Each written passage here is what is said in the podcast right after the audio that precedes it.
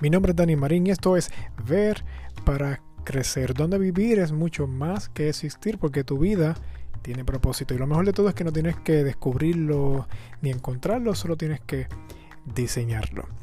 Y la semana pasada comenzamos a hablar de promesas y la importancia de nosotros seguir las promesas, buscar las promesas de la Biblia aprendernos las promesas de la Biblia, aplicarnos las promesas de la Biblia y poner nuestra esperanza en las promesas de la Biblia, porque son promesas de Dios para nosotros que ha cumplido a través de Jesús y por ende también las cumple en nuestra vida. Y quiero compartirte una promesa porque durante este mes voy a estar compartiendo algunas promesas claves que sacamos del, del reto que estamos teniendo online que se llama Dibuja tu fe. Y quiero compartir una promesa que, que, aparece en Deuteronomio, capítulo 31, versículo 8. Y básicamente aquí está ocurriendo lo siguiente. Moisés se está despidiendo del, del pueblo de Israel porque él sabe que ya eh, está a punto de morir. Así que entonces le dice al pueblo una promesa donde pues vayan y conquisten la tierra porque Dios va delante de ustedes. Y una promesa bien bonita y bien buena. Y el pueblo, yay, todo el mundo estaba contento. Entonces, luego Moisés saca parte a, Josué. No lo saca parte de hablar en privado, sino que le, como está la multitud del pueblo y le dice a Josué, ponte de pie. ¿Dónde está Josué? Un aplauso para Josué, mírenlo ahí, qué lindo. Y entonces le dice a Josué, básicamente la misma promesa, tú vas a ir, vas a conquistar la tierra, vas a repartir la tierra y no tengas miedo no desmayes porque yo voy delante de ti. Y me parece interesante porque le hace la promesa al pueblo y el mamá le repite las mismas palabras a Josué frente delante de todo el mundo. ¿Y por qué ocurre eso? Bueno, vamos a llevar esto a nuestra vida.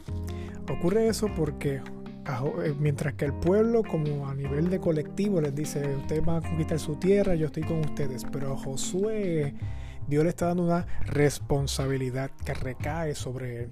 Toda la situación que ocurre, todas las estrategias, todo es escuchar la voz de Dios, el seguir la voz de Dios, e incluso las quejas de la gente, los temores, todo recae sobre Josué. Pero Dios le dice que Él va delante de Él. Y me pregunto cuántas veces tú has sentido el peso de la responsabilidad de tu familia, de tu organización, de tu empresa, de tu trabajo. Sientes esa responsabilidad que recae sobre ti y todo lo que te encuentras de frente son ciudades amuralladas.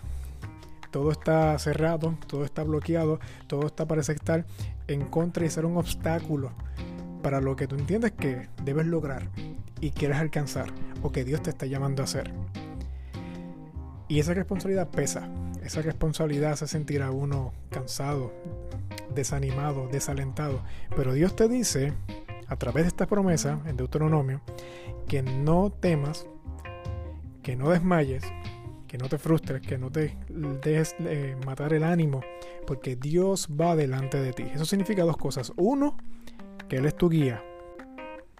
Dios es tu guía, por eso va delante de ti, guiándote. Y dos, cuando alguien va delante, va dirigiendo, es porque también siente la importancia y siente que tiene algo de pertenencia, que algo que, que se siente responsable en lo, hacia donde se está dirigiendo o lo que está, a donde está caminando o lo que está buscando. Significa que a Dios no solamente te quiere guiar, sino que Él le importa y Él se siente responsable de donde te está dirigiendo. Que es una misión que tú tienes para tu familia, para tu empresa, para tu eh, vida. Es también la misión de Dios para tu familia, para tu empresa y para tu vida. Y por eso es que para Él es importante y te guía. Así que abraza esta promesa de que Dios va delante de ti no te desmayes, no te canses, porque Él te está guiando. Mi nombre es Dani Marín y esto fue Ver para Crecer.